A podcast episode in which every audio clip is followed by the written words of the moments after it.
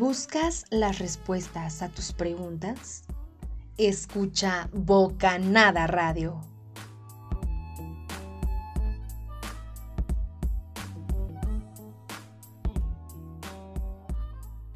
Episodio 3.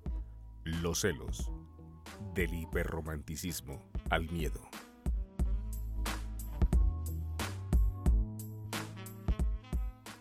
Mi ego va a estallar ahí donde no estás. Los celos, otra vez, dice Adrián Gustavo Cerati en la canción Crimen. Saben, los celos son uno de los principales temas que tratan los sociólogos a nivel mundial. En mi caso como profesionista, más del 90% de las consultas que doy, un común denominador son los celos. Y según sociólogos, estudios realizados a nivel mundial, hay algunas señales que manifiestan a las personas celosas. Son 10 señales más comunes.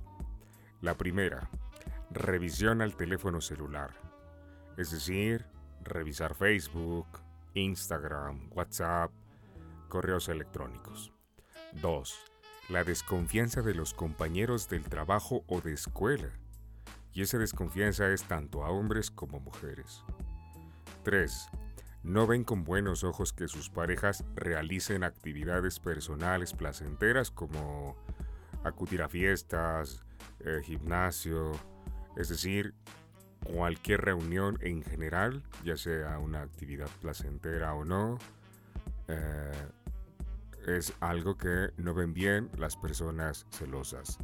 Cuarta, suponen que sus parejas se arreglan y se maquillan para gustar a otras personas.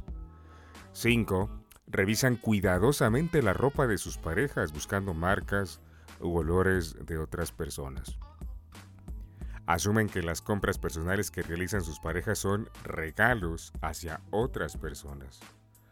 Privan a sus parejas de disfrutar de espacios con otras personas, incluso aunque tengan la oportunidad de acompañarles. Siguiente, critican, humillan, regañan y desvalorizan constantemente a sus parejas. Penúltima, suelen tener una actitud grosera y prepotente. Última, ridiculizan a sus parejas frente a otras personas. Estas son algunas señales más representativas de personas celosas a nivel mundial. ¿Sientes celos y no sabes cómo dejar de sentirlos? Escucha Bocanada Radio.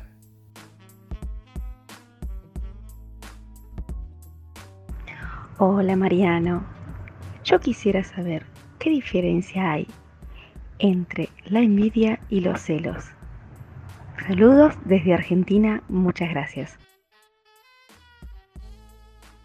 Melissa de Argentina pregunta eh, la diferencia entre envidia y celos.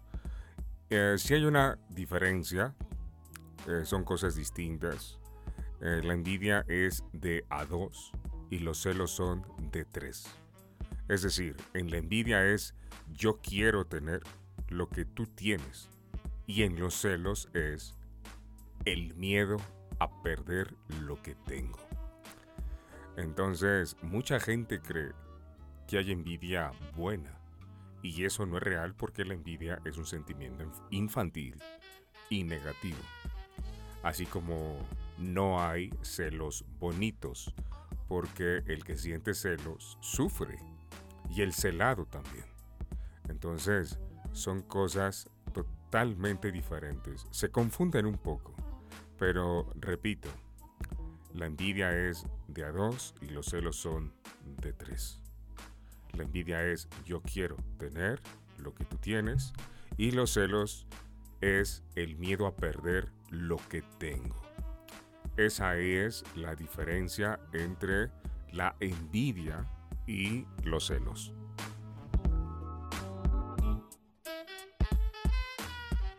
Hola Mariano, mi amiga Andrea y yo tenemos tres preguntas que hacerte sobre el tema de los celos.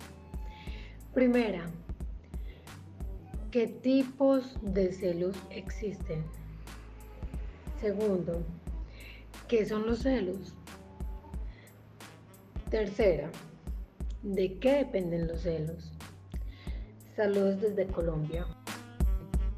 Verónica de Colombia nos pregunta, bueno, pues los celos son un sentimiento que nos perturba cuando una persona a la que amamos prefiere a otro o cuando tememos que pueda preferirlo. Y estamos tanto más celosos cuando más débiles e impotentes nos sentimos ante el rival cuanto más lo consideramos superior a nosotros. Por ello, la estructura de los celos es triangular. ¿Me explico? Es decir, están quien ama, el objeto de amor, y el rival o la rival. El rival eh, se lleva, nos roba a la persona amada pero para que haya celos, no solo basta con que el rival, es decir, nuestro oponente, ¿vale? esté ahí. Se necesita que la persona amada se ponga de su parte, se deje fascinar por él o ella, que lo prefiera más que a nosotros. Entonces, estamos celosos cuando el amado se convierte en cómplice del ladrón o ladrona. Entonces, estamos celosos tanto de la persona que nos roba como de la persona que nos traiciona. Y nuestra agresividad puede dirigirse ante ambos. En algunos casos actuamos agresivos ante el primero, es decir, ante la pareja, y otras hacia el segundo, es decir, hacia el rival, o hacia ambos. Los celos, y esto es importante aclarar, no son amor, los celos son la expresividad de control por el miedo a perder. Por ejemplo, en el noviazgo los celos se expresan de manera reiterativa y se confunden con el cuidado. Muchas eh, chicas me han dicho, por ejemplo, que, eh, que los cuida, que las cuidan, ¿no? Que, que van por ellas al trabajo, que las dejan en casa y que en el momento o al principio pensaban que eso era algo bonito porque sentían, se sentían protegidas. Pero al paso del tiempo se dan cuenta que no, que es un control, que es un exceso de control. Entonces, los celos tienen que ver más con el miedo a ser abandonado. No es un problema externo al celoso, sino es un problema interno. Los celosos creen que un tercero real o imaginario les va a robar a la pareja. Entonces podemos identificar tres tipos de celos. El primero serían los celos normales, es decir, cuando son de manera ocasional y de poca duración. Eh, cuando, eh, es decir, cuando se le mete un poquito de sal a la relación. Y cuando hay un motivo real, es decir, eh, por ejemplo, si un chico eh, le dice de manera cariñosa a su chica, eh, amor, bonita, preciosa, no sé, y de pronto la chica se da cuenta que él le habla así a muchas, bueno, ahí el celo podría ser válido. Es decir, cuando hay un motivo. Y si es algo ocasional, bueno, eh, sería un celo normal. En ese sentido, creo que los celos de pareja son válidos eh, y, llevan un límite. Pero luego vienen en el segundo tipo de celos, que son celos como conducta. Es decir, cuando el celoso o celosa tiene la hipótesis, es decir, la idea de me puedes dejar, me puedes engañar con otro, con otra, pero no tienen ninguna prueba, no tienen ninguna evidencia. Es decir, tienen miedo, pero no hay evidencia de nada. Hay reclamos quizá, hay vigilancia y control, pero no hay ninguna evidencia.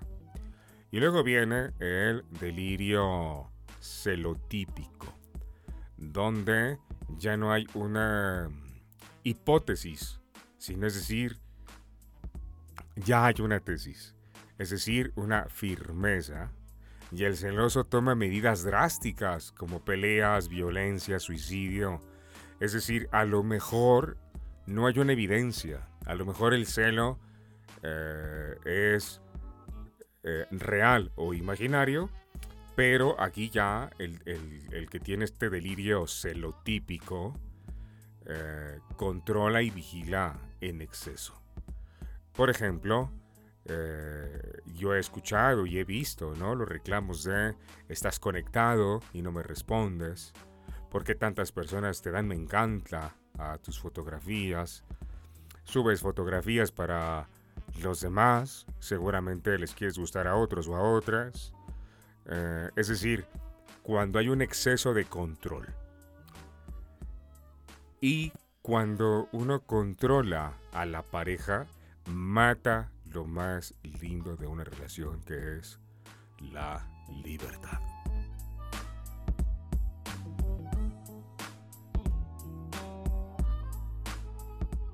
Hola Mariano, tengo una pregunta.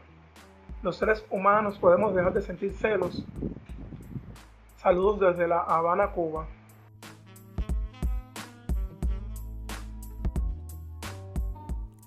Nos preguntan desde Cuba si es posible dejar de sentir celos. Sí, sí es posible, siempre y cuando se trabaje el amor propio, es decir, el autoestima. Y también los celosos deben de cambiar su manera de pensar. Por ejemplo, dejar de ser hiperrománticos. Ser romántico es lindo, es bonito, cuando no se rebasa la realidad, porque el hiperromántico cae en la fantasía, idealiza el amor, lo lleva a niveles de idealización eh, realmente muy profundos. No soporta la idea de estar solo o sola no concibe la vida sin pareja. ¿Y qué pasa cuando eh, el hiperromántico o hiperromántica por fin encuentra a la pareja y entre comillas ideal? Le da un pánico, es decir, un miedo insoportable a perder su pareja. Entonces, podemos decir que los celosos hiperrománticos tienen necesititis. Necesitan de la pareja para ser y estar. Al celoso le cuesta trabajo soltar esta idea romántica de pareja. El celoso debe de entender que solo se puede disfrutar de lo que se puede prescindir. Y aquí hay algo curioso porque cuando mucha gente me consulta y yo les cuento esto, me dicen, ay no, pero es que no, no, o sea, yo sí me veo así, yo sí me veo siendo felices para siempre, viviendo juntos, mi casa, mi depa, eh, un auto, mi pareja. Pero siempre les digo, bueno, hay muchos datos que muestran que hay casi siempre ruptura, que no siempre es así, y que hay gente que logra estar juntos siempre, pero no es un mundo ideal, no es como ellos lo creen. Entonces, en la medida en que los hiperrománticos van entendiendo que esto es una fantasía, van calmando un poquito esta idea del amor idealizado. Otros elementos que tienen que trabajar los celosos son la idea de la monogamia y el miedo a la infidelidad. La monogamia entendida como exclusividad, la exclusividad de la pareja es muy primitiva. Eh, porque estar con una sola persona a nivel social fue un acuerdo. Pero dicen los antropólogos que desde un punto de vista biológico, no se puede. Porque eh, por los chimpancés, por ejemplo, viven en un mundo de poligamia, igual que el ser humano. Solo que, en este caso, la monogamia fue una construcción social. Y en ese sentido, vamos por la vida creyendo que a mi pareja no le debe de gustar o atraer otra persona más que yo. Y si me es infiel, es algo que no puedo soportar. Incluso hay gente que, si su pareja le es infiel, llegan hasta el suicidio. O incluso hasta matar a la pareja. Hay casos terribles de esto. La fidelidad e infidelidad es una decisión. Y el control es una ilusión. Pues aunque vigiles, controles día y noche, el que decide engañar lo hace y se irá. Aunque estés las 24 horas del día vigilando a esa persona, como la infidelidad y la fidelidad es una decisión, en el momento que tu pareja se quiera ir, se irá. Aunque estemos vigilando ahí todo el tiempo. Otro elemento que debe de entender el celoso es que todos los seres humanos somos deseados y deseantes. Y eso nos cuesta trabajo entenderlo. Por eso las herramientas del celoso son eso, vigilar, controlar, preguntar. El celoso realmente cuestiona demasiado. ¿Por qué? ¿Cuándo? ¿Para qué? ¿Cómo fue? Y si el celado responde a todas las preguntas, Quizá el que cela se sienta de momento tranquilo por las respuestas. Sin embargo, el delirio celotípico hará que dude y vuelva a preguntar. Es decir, pasarán días, horas, quizá semanas, no sé, y regresará otra vez al cuestionamiento. Esto no me cuadra, lo que me dices es una contradicción porque la vez anterior me dijiste que era esto y ahora resulta que es lo otro siempre está en el cuestionamiento y encontrará algo, según él o ella, de contradicción. Entonces, es muy importante trabajar el amor propio y todos estos elementos para poder estar más tranquilo. Porque el celo es el miedo a perder. Y la, la valoración personal no viene de afuera, viene de adentro. Por eso el celoso debe de trabajar en su seguridad, en su amor propio. Y aquí hay algún elemento muy importante. Y ojo con esto. A veces el que cela es porque proyecta en el otro lo que él quiere hacer. Es decir, a veces se cela porque quiere de alguna manera proyectar el deseo que él tiene en el otro. Puede que el celoso sienta atracción por otras personas o el deseo de engañar y lo proyecta en la pareja creyendo que va a ser un acto de infidelidad el otro o la otra. Por eso hay que tener mucho cuidado porque cuando hay un delirio celotípico, muchas veces es porque el que siente ese celo es porque quizá hay una persona que le está moviendo, como dice, en el piso, y ante el miedo de que su pareja lo haga, empieza a proyectar los celos, cuando a veces la pareja realmente no está haciendo nada o no hay motivo para que se le cele.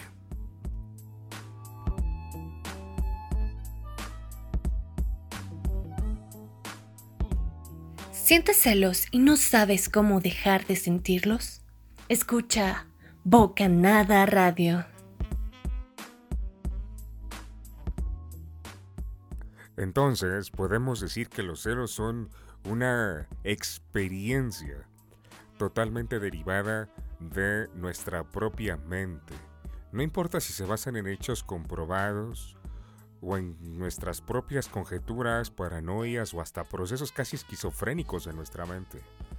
Los celos son la experiencia derivada de una manera de pensar autodestructiva, basada en la posesividad. Tú te sientes dueño de la otra persona. Tú sientes celos y crees que esa persona a la que celas te pertenece.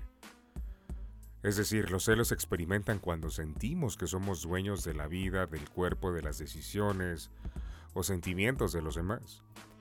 Cuando amarras en tu mente a alguien, es decir, crees que alguien te pertenece, lo que estás haciendo es prácticamente convertirlo en un objeto. Las personas no son objetos. Sus vidas, su cuerpo y sus sentimientos tampoco lo son. Pero como tú crees que te pertenecen, piensas que los puedes poseer y limitar. Prácticamente les estás dando el nivel y valor de cosas. El amor no es algo que puedas enjaular. El amor es como un pájaro que puede salirse de cualquier jaula, independientemente de lo cerrado que esté en sus barrotes. Cuando tú crees que puedes controlar la mente y las acciones de alguien más, lo que experimentas por tu pretensión ingenua siempre son celos, insomnio, sufrimiento, frustración, odio, impotencia y enfermedad. Es un hecho que los celos son una consecuencia de tu baja autoestima. Porque una persona que se ama a sí misma nunca va a sentir que casi se muere cuando la persona que está a su lado parece caminar hacia otro rumbo. Puedes sentir celos hacia otras personas, hacia tu pareja, hacia tus padres, hacia tus amistades e inclusive hacia tus cosas porque los celos son pensamientos de posesión que de pronto se ven confrontados con la posibilidad de pérdida. En realidad tú no puedes perder a alguien, puesto que ese alguien nunca fue pertenencia tuya. Creemos que las personas son nuestras pertenencias y en vez de disfrutar con ellas, queremos utilizarlas para que llenen nuestros vacíos de amor. La única salida para disolver los celos es trabajar en tu autoestima. Debes comprender que tú puedes experimentar a alguien, pero no puedes poseerle. Puedes y tampoco puedes forzarle, inclusive físicamente. Pero no vas a lograr con ello controlar sus pensamientos ni sus sentimientos. Puedes agredirle verbal y físicamente, pero no por ello te pertenece. No por ello te pertenece un poco más, ni por ello lograrás atarle como a cualquier objeto. Siempre que sientas celos, revisa cómo está tu autoestima. Revisa cuánto estás, cuánto te estás amando. Revisa qué tan agradecido o agradecida estás por lo que sí eres y sí tienes. Y qué tan posesivo o posesiva te has vuelto. Que incluso crees que la otra persona te pertenece y que no puedes y que no puede hacer nada sin tu consentimiento. Los celos siempre te van a destruir y nunca te van a beneficiar. Poseer a alguien o algo siempre te va a dar una falsa garantía y nunca te va a permitir estar en paz. Confundir el amor con un negocio en el que tú defines los sentimientos de la otra persona siempre te va a llevar a la bancarrota emocional. La vida es una oportunidad para florecer. Y puedes florecer amando, dando tu amor y permitiendo que la otra persona te dé su amor mientras así lo sienta.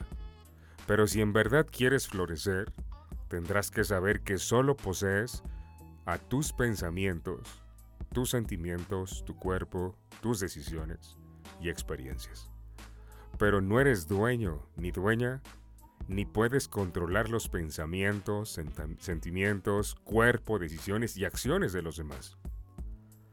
Cuanto antes aceptes esto y empieces a regalar tu amor, por el simple gran placer de hacerlo, en esa misma medida vas a dejar de sufrir por esta energía venenosa y destructiva.